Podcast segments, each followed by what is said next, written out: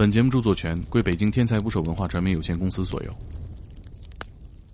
通过这样的一系列的事情，我是想，我们不能成为那个悲催的、可怜的那样的一个存在。我们大家在一起，不光能好好活着，不要被别人可怜。每个姐妹都是家里边的顶梁柱。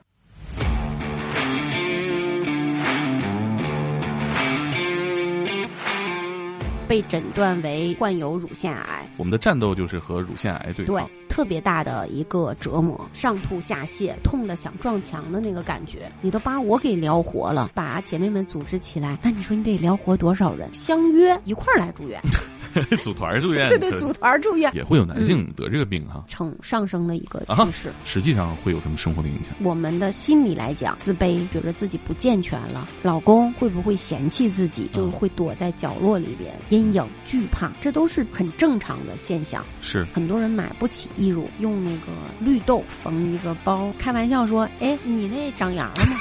你们心理承受能力真强，这扛得住。用我们自身的故事给新的病友以力量。你这不是站着说话不腰疼吗？对我怎么难受还不行了呢？对我难受，你又不知道。有姐妹离开是必然的，您跟这个对抗是不是？我觉得可能更难的是这个。对，但是等他真正走了的那，他们都不让我进去。凌晨开着车送他最后一程。我呢是被从小被遗弃的，当我妈走了的时候，我才知道我的身世哈。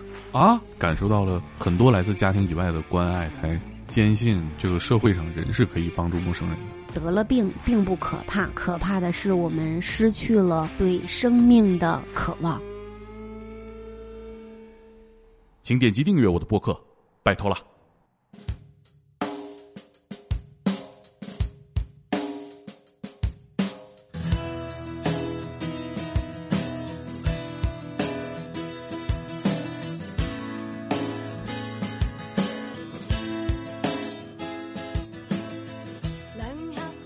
打捞最带劲的职业故事，这里是天才不说 FM，我是猛哥。今天来我们录音棚的是老熟人了，是我一直叫杜姐啊。大家好，我叫杜庆杰，是铿锵玫瑰战友团的团长。感谢猛哥的邀请，也特别的感谢梁玉珍姐姐的推荐。嗯嗯，梁老师是极力推荐啊。我们采访完了，啊，梁老师说。说那你你这个节目，我给你推荐一个人特别了不起的一个人，我在想梁老师这么不凡的经历啊，这么坚强，他心中了不起的人是什么样哈？所以才有幸认识杜姐。杜姐跟我们介绍一下你成立的这个女团大概是一个什么样的组织？嗯，呃，铿锵玫瑰战友团呢，有可能大家听到这个名字不知道，呃。这是做什么的？对，以为很多啊朋友经常跟我说，或者是陌生的呃网友啊，或者其他人跟我就第一句话就问我说：“说你是当兵的吗？”啊，对哈，嗯，就是女兵社团，对对，说以为你这是当兵的吗？是你你是几几年的兵啊？那嗨，呃，问番号了就。对对对对，然后我就会经常会跟大家解释一下，我说我是一三年的兵。嗨。这真的需要解释一下，对，就会跟大家解释，因为我是二零一三年的六月九号，呃，被诊断为呃患有乳腺癌啊，对，在这个过程当中，觉着自己就是一个晴天霹雳嘛，为什么能够自己得这个病？因为在自己得病之前，感觉自己是呃特别健康的，嗯，甚至于。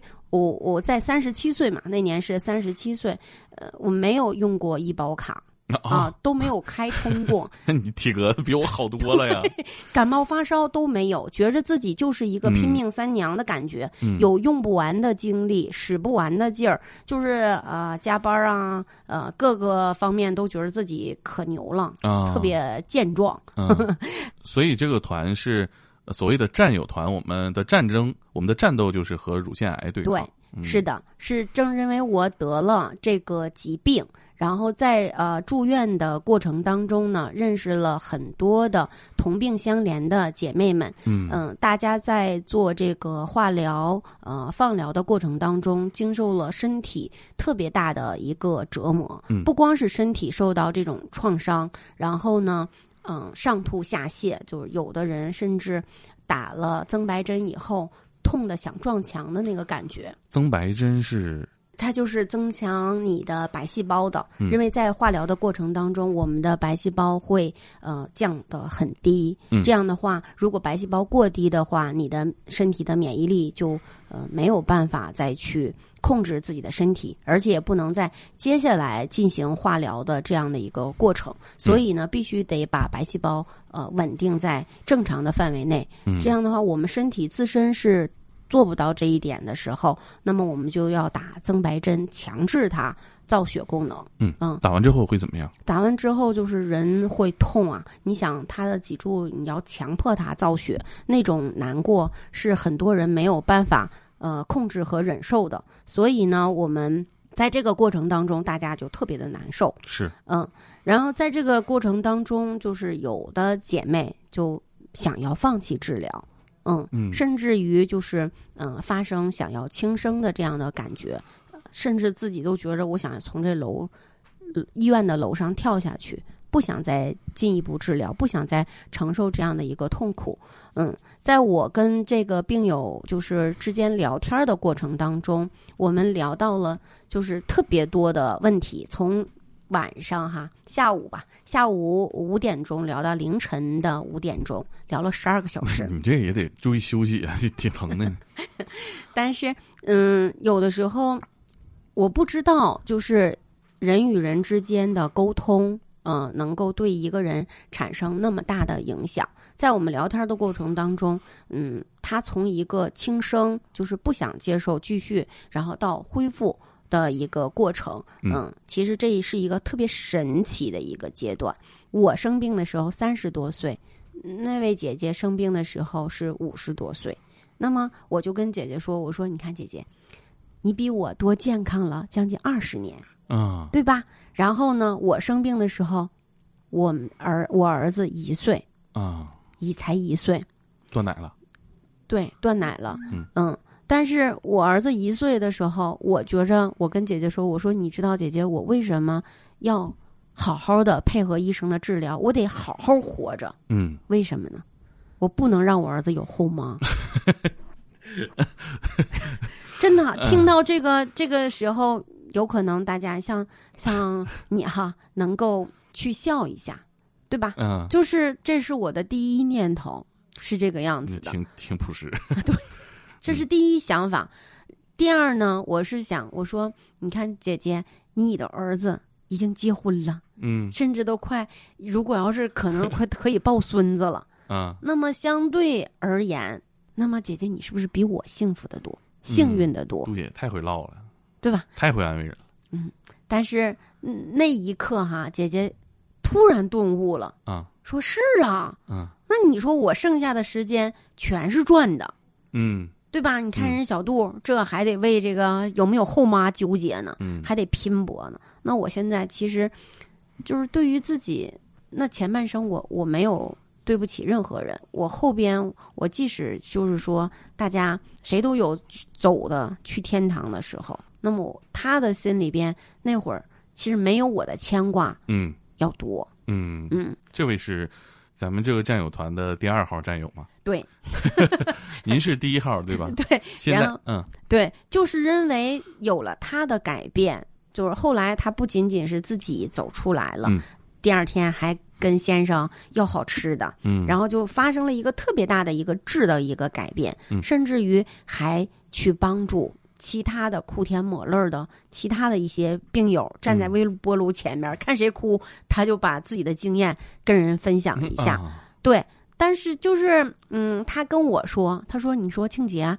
你都把我给聊活了，那你要是把姐妹们组织起来，那你说你得聊活多少人？嗯，这事儿能给别人带来正向的帮助。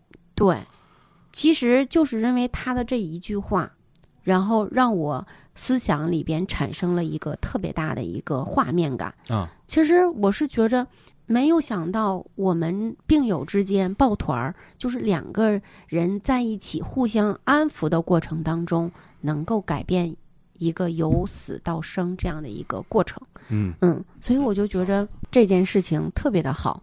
嗯那么我们俩就开始嗯、呃询问，呃，跟我们 同期的啊病友，嗯呃姐妹们，他们希不希望有这样的一个组织，嗯，那我们大家在一起，嗯啊、能够互相的取暖，大家都很愿意啊。嗯然后呢，再问，嗯、就是我是在北京市立坛医院的乳腺科嘛，啊然然后去问李艳萍主任，啊、愿不愿意有这样的一个团体？嗯啊，主任也特别的高兴，觉着哎，有这样的一个，嗯、大家互相支持的一个阶段，是不是能够影响到更多的人？嗯哎、我们就这样一拍即合啊、就开始筹备。嗯嗯，从开始的时候，大家都不愿意走入到病房，不愿意来住院，觉着来住院那就是一个折磨。嗯就是能躲能拖一天是一天，能不来，呃，则不来。嗯但是后来因为有了这样的一个事情，我们就是这一批人就相约，大家一块儿来住院。这组团住院，对对，这组团住院嗯说的特别好，就是组团住院，我们前后差不了那么一两天嘛，啊大家都约着一起来，嗯来干啥呢？研究这个团我们叫啥呀？啊嗯，我们的宗旨是什么呀？嗯我们要都做哪些事儿啊？嗯我们呃一二三四五这还有章程，嗯，就开始大家就探讨。哎这一看就是创过业的人想的事儿，想的很具体，就是拔高到咱能给大家带来什么样的价值。对对，就是嗯、呃我是想什么呢？通过这样的一系列的事情，我是想，嗯，我们不能成为那个悲催的、可怜的那样的一个存在。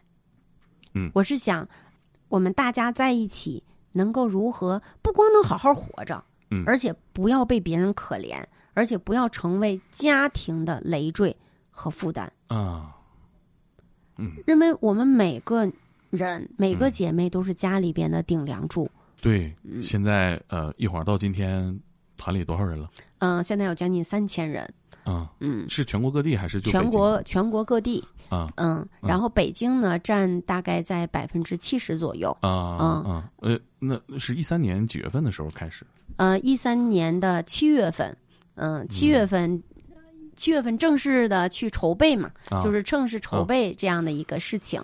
哎呀嗯。我我一三年的时候刚来北京工作，嗯，七月份的时候，我应该是冲在电视行业第一线，每天都嗯。很忙很累。嗯。但是二十三岁的我身体非常强大，嗯。我就从来就就是反正再累睡一觉缓过来了，嗯。也也不觉得我会生病，我也看不到生活当中有任何的病人。嗯。因为我家里父母那会儿年龄也轻，他也没什么嗯生病的事儿，嗯。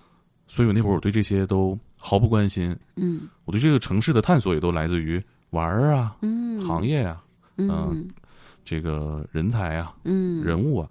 嗯现在想想，可能就是那会儿我正在还在关心这些事儿的时候啊，离我不远就有这么一群病人互相在关爱、在鼓励，成了一个呃几年后会发展到三千人的大社团。想想还还是挺感慨的哈。我现在也开始关注这些话题，也对这些嗯对你们这个团体也特别感兴趣，嗯，因为我那会儿对乳腺癌是有了解的。嗯我记得我买过一个粉色的球鞋，嗯那个球鞋叫乳腺癌配色。哦，然后我就很奇怪，我说耐克这个跟乳腺癌它有什么关系呢？嗯然后我就发现有很多明星，他嗯不管是中国的还是欧美的，他都会隔几年就会有这样乳腺癌的活动，他会拍宣传照。对，那会儿我也不明白为什么大家要宣传乳腺癌，为什么大家要给他找很多象征性的呃意象。后来我才知道，这个病还是有一些特殊性的，嗯它的人群有一些特殊性，他生活会跟我们常人有就没生病的人吧有一些区别。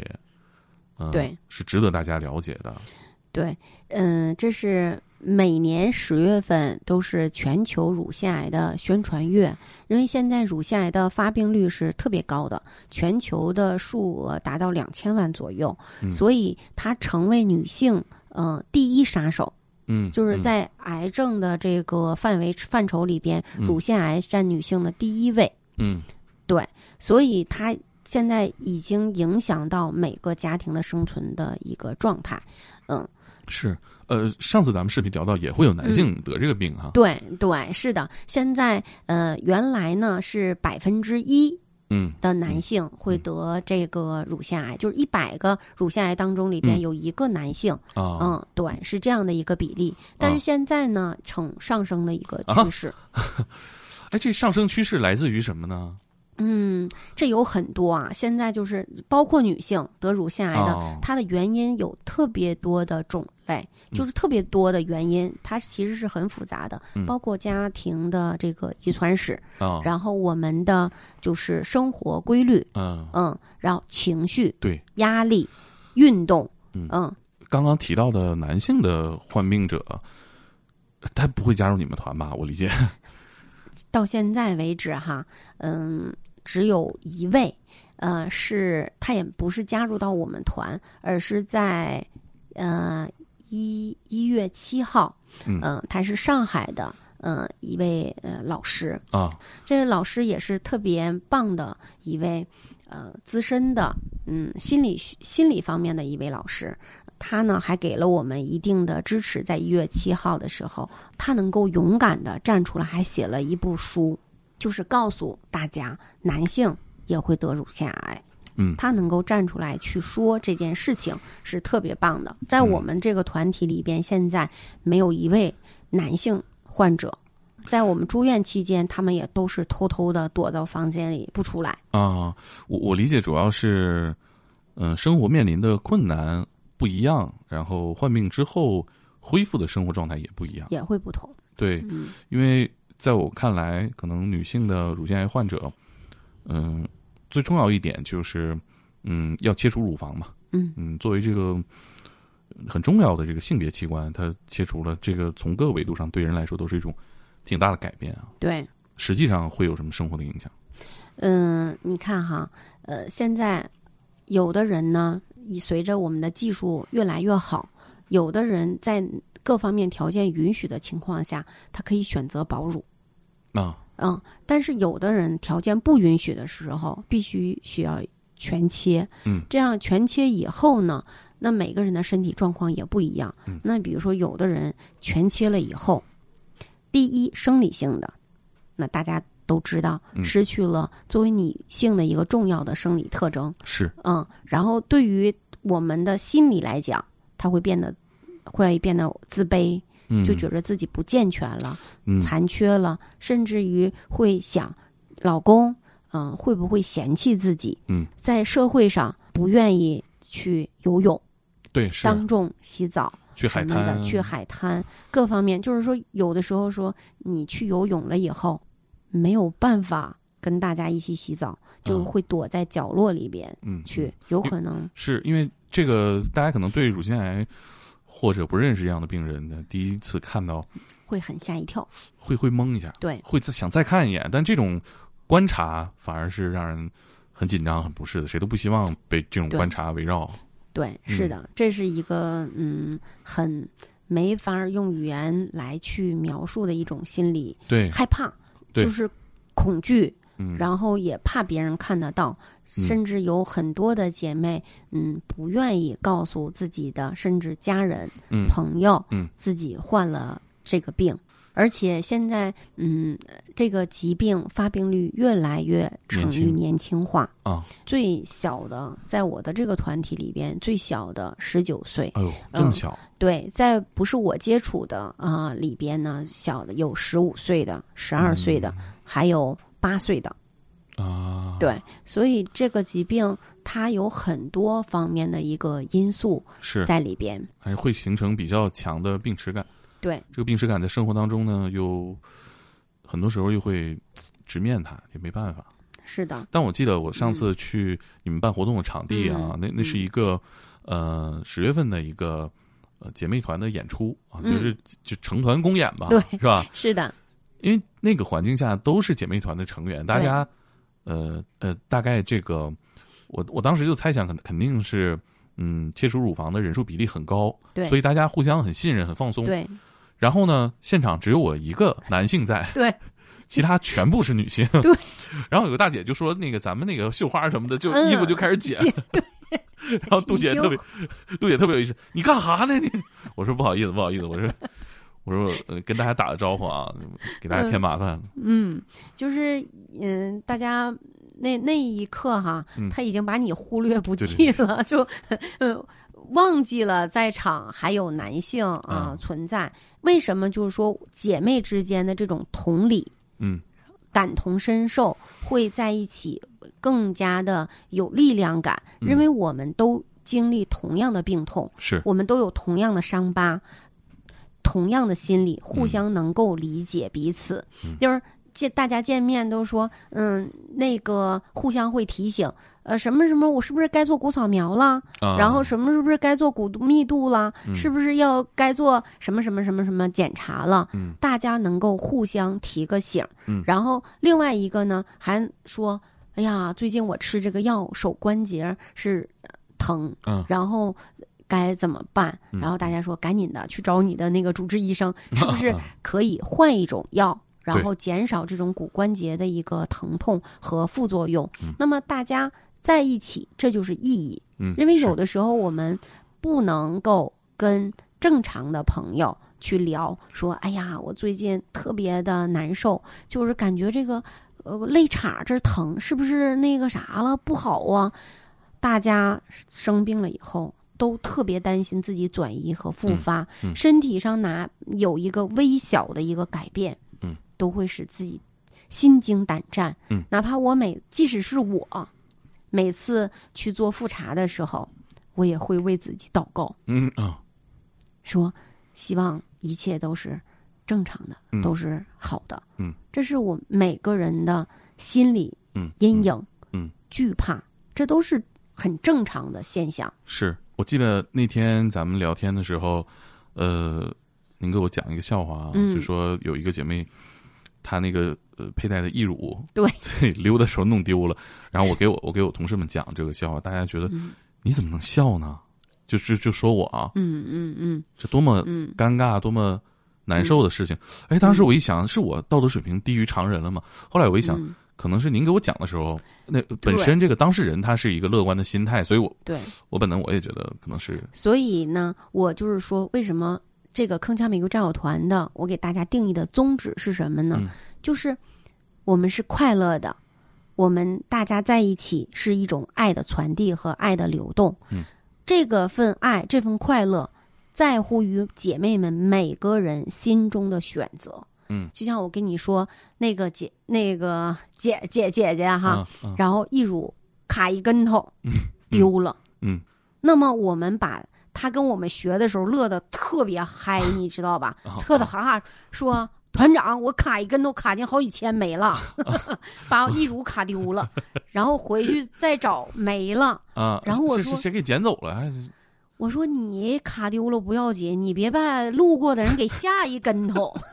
我觉得这 这东西也挺贵的，但你说贴一个小区里贴一个告示说本人丢失一乳一枚，如有拾到者，请速归还。必有重谢，也别扭。他不是说我丢一 我丢一个小狗，小狗啊，我我丢个手机是吧？而且这个在我们笑的同时，真的是有很多的无奈。是啊，很多人看到了，他会吓一跳，他不会去捡的。嗯，他不嗯会去捡的，去说你有一个失物招领，他捡到了归还你，嗯他觉得这是什么东西，嗯很觉得有一点不知所措的感觉。嗯，而且在这个庞大人群里面，肯定也涉及到这个嗯易辱贫困啊。对呀，嗯。就是你，涉及到说这个方面哈，我也要感谢，就是一直支持我们的，就是做这个艾蒙娜的这个义乳，他给了我们也很多的支持和免费的赠送这个贫困的嗯。买不起义乳的人，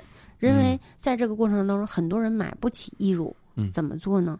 我们大家用那个绿豆，啊，绿豆，然后缝一个包，嗯、然后来小时候打口袋，对，类似于那个口袋的嗯形状、放在里边，然后起到一个重量的感觉，因为我们要配重。对配重，嗯如果重量不不对等的话，我们就会造成脊柱侧弯。啊这个是义乳的一个重要的一个健康的功能，而不是美只在于其次，而是啊它起到一个健康的一个作用。那为什么会选择绿豆呢？一，它是比较小的，可以它那个装的时候它没有那么像黄豆，它不硌得慌吗？那太大了，它硌得慌。但它这东西它它会腐败呀。它有为什么我说大家开玩笑说，哎，你那长芽了吗？这你们你们心理承受能力真强，这扛得住。说你假胸长牙了，太狠了。然后有的说说，他说没事儿，我这炒了 绿豆芽儿。对，就是把绿豆炒了，它不就不长芽了吗？啊啊啊啊啊啊！炒过，对，它就死了。死了吗？哦，那也得晒干吧？对呀，那你就是就是类似于这样的一个意思。但有的时候我得经常换啊，你换了它不就不长芽了吗？那那也是，那也是，对吧？然后现在也有的就是特别好的是什么呢？就是有的时候，嗯，你没有腺体没有那么大的时候，那么我们可以用其他的代替。呃，棉质类的现在也有做这个棉质类的这样的一个能够去起到一个美观的一个作用。对，大家有的时候呃嫌太重了，也可以经常也会调节一下。但是这些啊，我经常也会找到相关的呃赞助者来为贫困的买不起的来去提供。这样的话也能会给大家一种安慰。嗯，那就是这样一个生活状态哈。嗯，姐妹们讨论的最影响生活质量的话题或者是点是什么呢？我不知道在这儿方不方便说哈。嗯，经常有几个问题。第一呢，我会呃经常私下收到姐妹们问我，说团长，我现在能跟老公进行嗯夫妻生活吗？嗯。嗯，我婆婆跟我说不能，嗯？嗯，就是她会跟我学，说我婆婆说我不能跟我老公进行夫妻生活，这样的话呢，会呃让我转移或者复发，也对我老公身体不好。啊，是真的是这样还是？嗯，不是。啊，嗯，对，当当然肯定不是了。那形成这种奇怪的这种。逻辑是是怎么形成的呢？这就是呃很多原因啊，各种问题吧。有有的是偏执，有的是道听途说，有的是就是他并不了解这个东西到底是什么样的一个状态。为此呢，我也问过，就是我们的呃主治医生啊，问我们科室就是李主任啊，都探讨过这样的一个问题。可是就是李主任也会跟我们说说，当我们化疗、放疗、手术。这些全部结束了，身体没有任何影响的情况下，正常的夫妻生活不光不会让你转移和复发，反而能够促进你的身体的恢复。因为我们人啊，就是在兴奋、欢乐的情况下，会提高我们身体的免疫力。我就把呃专家说的话给姐妹们传达，哎，大家就放松了，就知道这件事情。不会影响到我们转移后复发，更不会对老公的身体有任何的影响。嗯嗯，对是是，这个是呃，不会通过这种呃性生活传传染这个癌细胞。这个我觉得这基基础的这个知识认知啊，大家还是能轻易知道的。那实际上，但是实际上并不是这就知道我这问题的人有很多人。啊！而且羞于启齿，这能来问我的，那都是比较好的。嗯嗯，有很多人默默的忍受的。嗯，像您刚刚提到，嗯，可能夫妻生活会有很大的影响哈，这是大家也都能想象到的一个问题。可是了解了知识，了解这个病，有助于解决这个问题吗？或者能完全解决这个问题吗？因为这个，在我看来，可能了解知识之后，他感官上还是一个，嗯。互相难以接受的一个状态啊，有有姐妹里面有针对这些有什么好办法吗？嗯，另外一个啊，我就刚才说，认知是一回事儿，我们还要行动。然后我现在不也是经常会去进入到社区企业里边去预防乳腺癌的相关的知识讲座吗？我还有一个七十人的守护天使志愿者服务队，这个志愿者所有的志愿者全是已经康复了的姐妹们。啊，他们呢会走到病新的病友当中去进行病房探访和门诊咨询的工作。嗯，用我们自身的故事，然后打扮的美美的，给新的病友以力量。嗯，然后对大家进行心理疏导。嗯，让新的病友看到我们恢复过来的这些姐妹们的精神状态，说看她恢复的这么好，嗯我也能恢复的这么好。嗯，就是看这个各种可能性里面最好的那一种。对，嗯是的，这样的话，每个人都能够有一个希望。我觉得能看到别人好的时候，尤其是自己同病友能够很好的时候，他就能有希望。不像说是正常的朋友或者是其他人来看他说，你能一定能好，你别太难受了。然后这会儿我们会有逆反心理，嗯说嗯你这不是站着说话不腰疼吗？对我怎么难受还不行了呢？对我难受，你又不知道，对呀你能知道我有多难受吗？你又没有尝试，嗯他就会有一种逆反，对，得不到这样真正的心理上的一种慰藉。但是病友不一样，病友说：“姐妹，咱得多喝点水，嗯，每天要喝多少多少水，这样的话能把我们身体内的毒素清除掉，能够使我们的手指甲、脚指甲不能不容易变黑。即使我们呕吐的不行，我们也要多吃一点那个呃有营养的东西，这样要弄点那个牛尾汤啊。”嗯，在我们多喝点五红汤啊，这样的话，我那会儿就认为那个白细胞低，都喝这些汤，嗯哎，就好了。对，我觉得这个这个这些吃的疗效怎么样，先不说，主要是嗯这种积极的态度、啊。对就是你要传达给他的是什么，他看到你就是他对面的一面镜子，嗯嗯嗯嗯，他看到你，觉着我也有希望。对，我记得，呃，咱们俩上次聊天的时候，嗯。您就是哭了，就是那那那个点在于您说，其实我们给大家做不了啥，嗯，就是，但我现在理解主要就是输出能量，对，嗯，输出精神能量，我希望哈，就是我原来是特别纠结的，纠结什么呢？在某个姐妹走了的时候，我看到某个姐妹走了的时候，我心里特别难过，特别纠结。我觉着我这个事儿没有做到，我如果能够更有效、更好的做到，那么我是不是这个姐妹就不就就不用走了呢？我但我觉得您如果承担这个心理压力的话，好像也有点过于重了。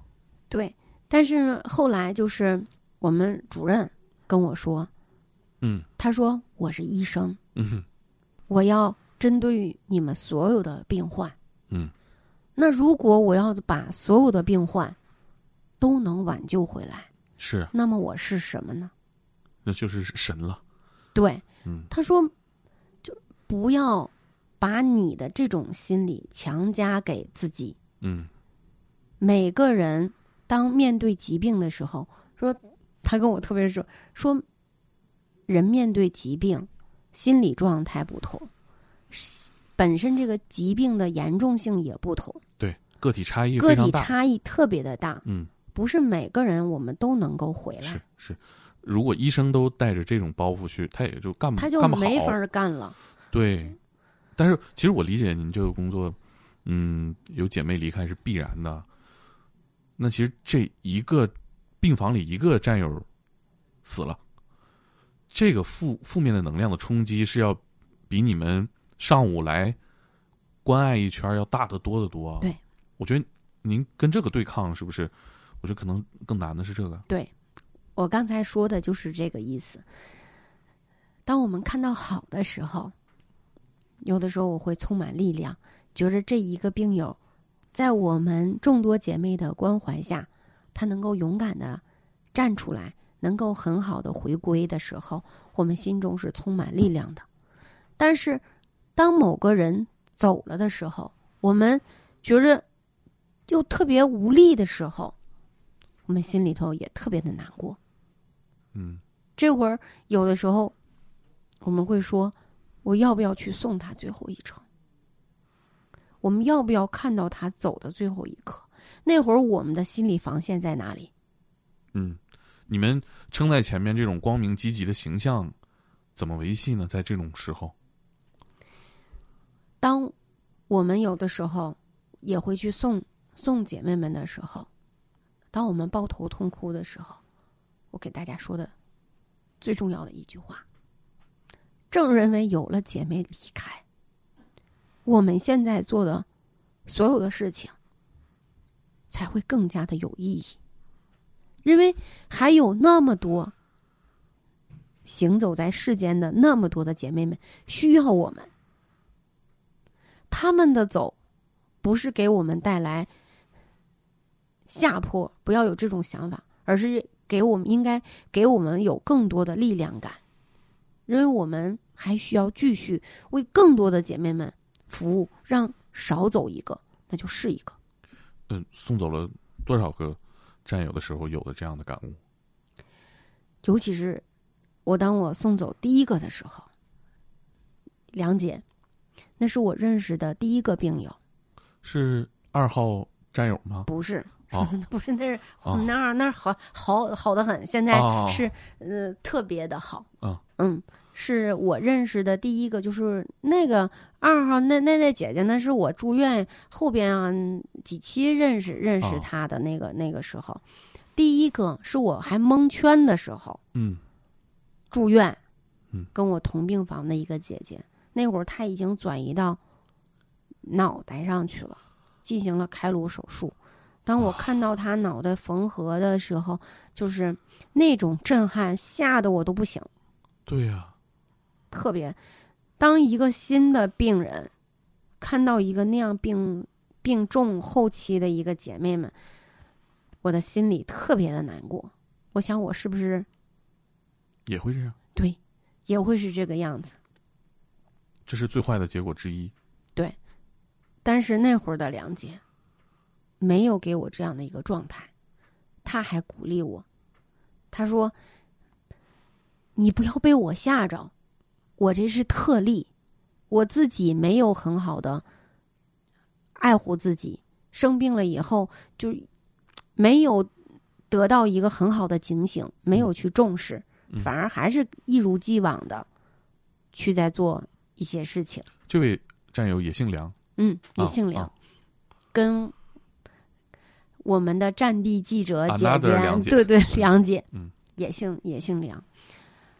当他弥留的，就是最后的时候，不不不想吃东西，就是已经腹水的时候，就是处在弥留的时候，我看到他躺在床上，心里特别的难过。他已经谁给他东西吃，他已经不吃，但是他就。指着我，指着旁边的一盘葡萄，我给他剥了一个葡萄粒儿，他已经没法咽了，就把那个葡萄挤成汁儿，滴在他的嘴里边。那一刻是让我这一辈子都记得的。当他。我出来的的时候，站在走廊里边，去在那儿自己哭的时候，然后医生出来，护士长出来安慰我。但是等他真正走了的那一刻，他们都不让我进去。为什么呢？就是怕嘛。啊，怕你太难过，怕给我造成一种。这种心理上的一种阴影，就是有可能，当我看到那一刻的时候，心里的这种建设哈，自我催眠的这种建设，有可能会崩塌。嗯嗯，那像您面对这些这些离离去哈，在您心里边，不管是自我催眠也好，还是真的能释怀，怎么跟其他的战友交代啊？就是这种，因为我觉得不交代的话，坏消息会传得更快，会让大家情绪更差。对，所以呢，我们会分成两种途径，一种途径就是关系好的姐妹，就是平时跟她就走得很亲近的姐妹，我们是一种交代方式，有的甚至我们大家一起凌晨就是开着车。去送他，嗯，送送他最后一程，把我们所有的感激、所有的话，都留在那一刻。凌晨怎么送啊？他要去火化呀。啊，就天不亮。嗯。啊啊。我们就出发一起去。嗯。有另外的，那么我们就会以通告的、布告的形式来去。交代。嗯，这样的消息是对于你们这些需要传递正能量、正向情绪的团队来说，怎么去拿捏这个尺度啊？特别不好拿捏，所以在我们发布的时候是有衡量的，是在哪个哪个部分去做，哪个部分不去做，不好权衡，因为大家。当知道有人走了的时候，姐妹们心里会低落，但是如何平衡这种低落，这是一个特别难拿捏的问题。嗯，就我们会权衡，嗯，只会在他所在的群里边啊去发啊，他不在的是不会发的。那你这些年一直以这种。嗯，正能量发动机的形式在工作，在跟大家相处，累不累啊？你说哈，这个发动机不好当。我没说吗？当姐妹们处在欢乐状态，尤其是我们每次活动大家都能特别欢乐的时候，因你改变的时候。你的心里是充满温暖的，属于给发动机做保养了。对，加油了。嗯。但是，当有些困难的时候，被别人不理解的时候，你也有委屈。嗯。你也有难过。我就觉着有的时候，尤其是当我大晚上的走在路上的时候，然后被别人。说的时候，就是受到委屈了的时候，有的时候你也会质疑，说我做的这些值得吗？你也会哭啊！我为此这么多年八年来，我哭过 N 多场。因为我们要做任何的事情，你哪怕就是最普通的，你比如过两天我们要想让大家，我们。哎，对，有一个艺术团哈，哦，有一个艺术团，里边模特队啊、舞蹈队呀，什么各个方面的这些啊有特点的姐姐们，我们都在一起玩。那么每次演出，这个服装费用从哪儿来？嗯，没有赞助，那我们就是姐妹们要自己出。但是有的姐妹呢，她家庭条件好，嗯，出一个演出的这个费用不成问题，嗯。但是有的姐妹还一乳贫困呢，还嗯没有钱，对呀，有可能这一个月只有这三百块钱，还是残联给的。哎，我天哪！他又想和姐妹们在一起，又想能够变化，那怎么办？对呀，谁多掏谁少掏也，就是那么分啊。我每次想能够靠我的力量，能够我去化缘的时候，化来了，嗯，不让大家花钱，嗯，那就是最好的状态。如果化不来，嗯，那每年十月份就是特别多的漏洞，那那么我要自己去把这个钱添上。嗯，您刚才提到化缘啊，我就想起咱们聊，嗯，你的这个特别的经历哈。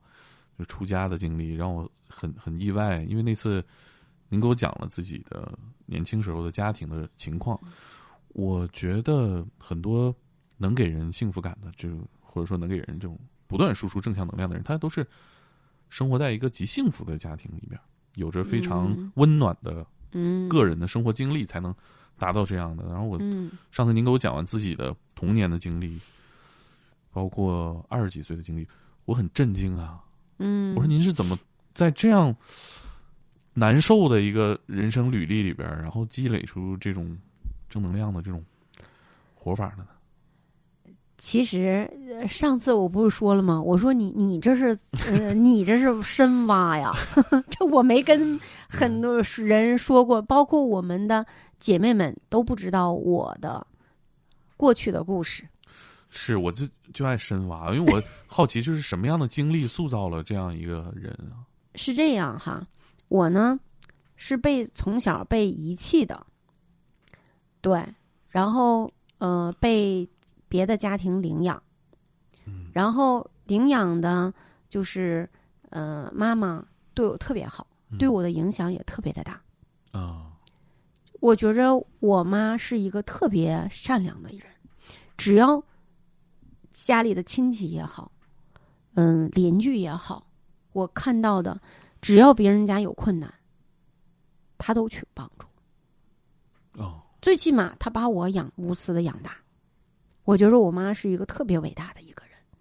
她无论就是面临什么样的困难，别人怎么样，就我我爸是一个脾气不好的人，但是他都能够很正向的去帮助到大家。我觉得这是我妈给我的第一印象。但是当我十九岁的时候，我妈去世了。那一个时候，嗯，我就觉着我的人生发生了一个特别大的一个转变。我就觉着我妈是这么好的一个人，为什么老天要把她带走呢？当她走了的时候，我就成了一个没有人要的孩子了。我不知道我的家在哪儿。原来我觉得我就是当我妈走了的时候，我才我知道我的身世哈。啊，哦，那个时候才知道啊，对是是养父说的，对，那为什么要说这些呢？嗯，这就是另外的故事哈。我现在就不想嗯去说嗯那么多的事情。那咱不说这个，对，所以我那一刻，当给我妈送走的时候，我不知道我的家在哪儿，我不知道我的亲人在哪儿，我不知道我是谁。我就觉得这个天下之大，没有我的立足之地。所以那个时候，我选择，嗯，呃，去呃五台山出家，我就觉着那是净化我的地方，那个才能是一个，嗯、能够给我立脚点的一个地方。这选择也太江湖了。我有时候觉得走江湖是侠客的命运宿命哈。就就来到五台山的，在我们的所有的认知里边，没有普通人。可是那儿嗯，招女弟子嘛，哎五台山是有佛学院的，我在佛学院待了两个月。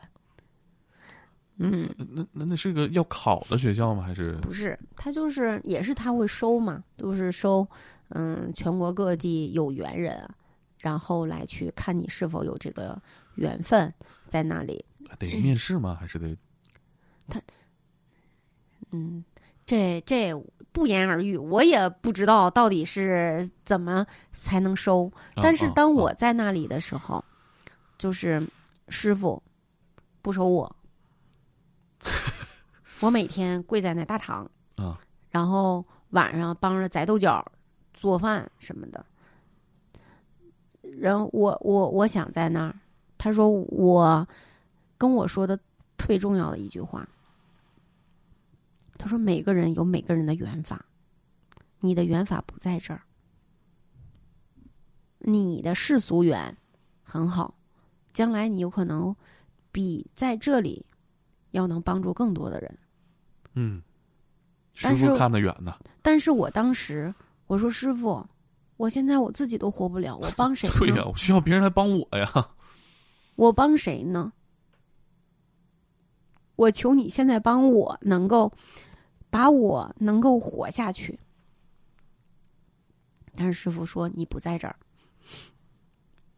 后来他就把我托付给两位北京的居士，他说让我把我带到北京来。哎，跟鲁智深的那个 经经历有有一点像哈。对，但是当时还有另外的，我记得特别清楚，还有别的居士，就是我们都住在一起嘛，嗯就大家知道了我的故事，都挺同情的，也都挺帮助我的，嗯然后给我就是还买衣服啊什么的。但是我现在都历历在目，记得嗯那个时候的一种状态。嗯但是那会儿叔叔叔还有就是在河南啊，其他的地方啊什么的。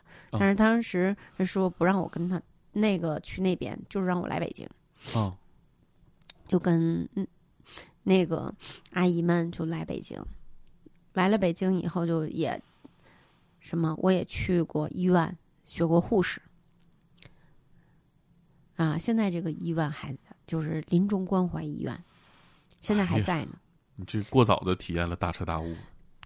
那个时候，我看到了，那个时候就看到了太多的生死。对呀、那都是临终关怀医院嘛，就很多人人要走了的时候才去那里。那会儿我十九岁，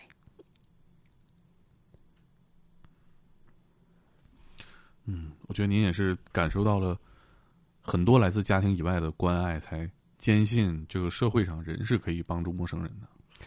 对我是认为有了那个，无论是从五台山到来北京的阿姨们对我的关爱，才能够让我一步一步走出来。包括后来我所有上学来北京，再继续，嗯，那会儿就开始让我学计算机，从那儿再开始学设计，啊、慢慢慢慢的规划我的职业生涯，一步一步走来，有太多的人赋予我的关心呐、哎呀，每一步，就是说，人说遇到贵人哈，我的每一步都遇到了很多特别棒的人对我的指点、帮助，还有朋友，就包括我所有的工作的，就是每个工作的单位的领导，都对我特别好，每一步就是都有人愿意去教导我、帮助我、引领我。我觉得我收获了，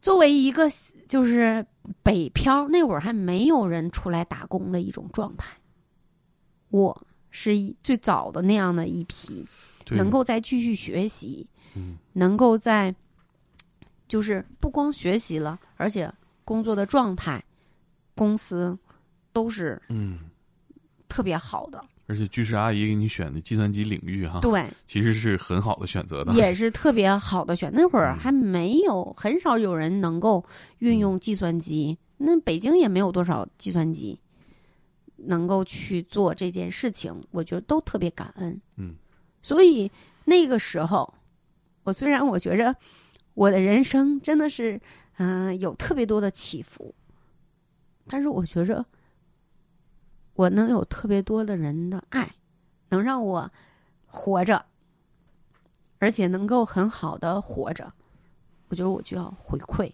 我觉得现在，嗯、社会更健全了，不是谁都能选择流入江湖。我觉得您作为一个被嗯江湖养大和教育好的一个人，真的太让人感慨和有这种力量感了。就嗯，我我我作为这个病友之外的人群，我都感觉被激励到。我真的就包括你说遇到梁姐，嗯，那我觉得也是上天对于我的一种恩赐。那我没有那么多的时间去去管理太多的事情的时候，梁姐从天而降，啪 掉下来了，嗯帮我去做这种新闻的工作。嗯你说写新闻稿也好，去做这个我们铿锵玫瑰的，就是公众号嗯也好，嗯，去为姐妹们搜集所有的有关于这种对于我们好的素材，嗯，采访每个姐妹的故事，她的正能量，她所有身上的赋予的能量和故事，激励了我们特别多的人。是，这真是很有缘分，我觉得。杜姐，那比如说我们这期节目里面有病友，或者是有病友的家人听到了，去哪儿找你们呢？怎么怎么加入你们呢？大家还可以加我的微信，这个微信号，嗯，是杜庆杰的全拼，嗯。嗯，然后在横杠，嗯、加一个 ella，就是我的英文名、嗯。E L L A，呃，杜庆杰小写全拼，然后短横杠 E L L A 啊，对，大家可以加杜姐的微信去找到组织也好啊，提供帮助也好，或者是呃能交个朋友。对，嗯可以，嗯，嗯，那我们这期就聊到这儿。好的，然后，呃去年这个公演啊、女团公演，我实在是有事儿没去上。嗯，马上二零二二年了哈、期待新一年的公演。对。嗯，现在那姐妹们已经在开始排练明年 十月份公演的节目了。这节目单得更新呢。啊，对，肯定会更新，每年都会有不同的节目、不同的创意嗯给大家。我也希望能够姐妹们每年都能够耳目一新。嗯然后我也在咱们节目结束的时候呢，我也预祝呃我们所有的呃生病的姐妹们也好，没有生病的姐妹们也好。大家都能够敞开心扉，能够很好的锻炼自己的身体，嗯、不要熬夜，嗯、做到饮食均衡，然后调整好我们的自己的情绪。我也希望所有的男士们也能够保持情绪好、嗯乐观积极，减少压力，好好的运动。这样的话，你们也能够减少得乳腺癌的几率，哎得了病咱也不怕，不怕。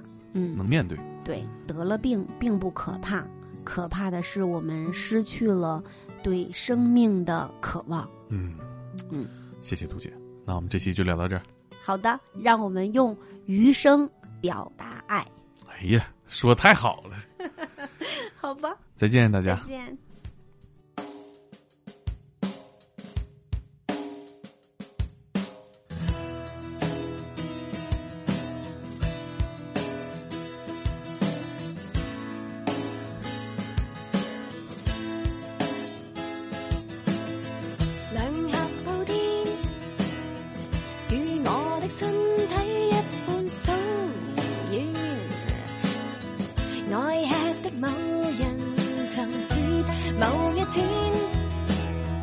自暴断的他束髮起了改变，爱吃的某人盘算，那一天忘掉他寫他，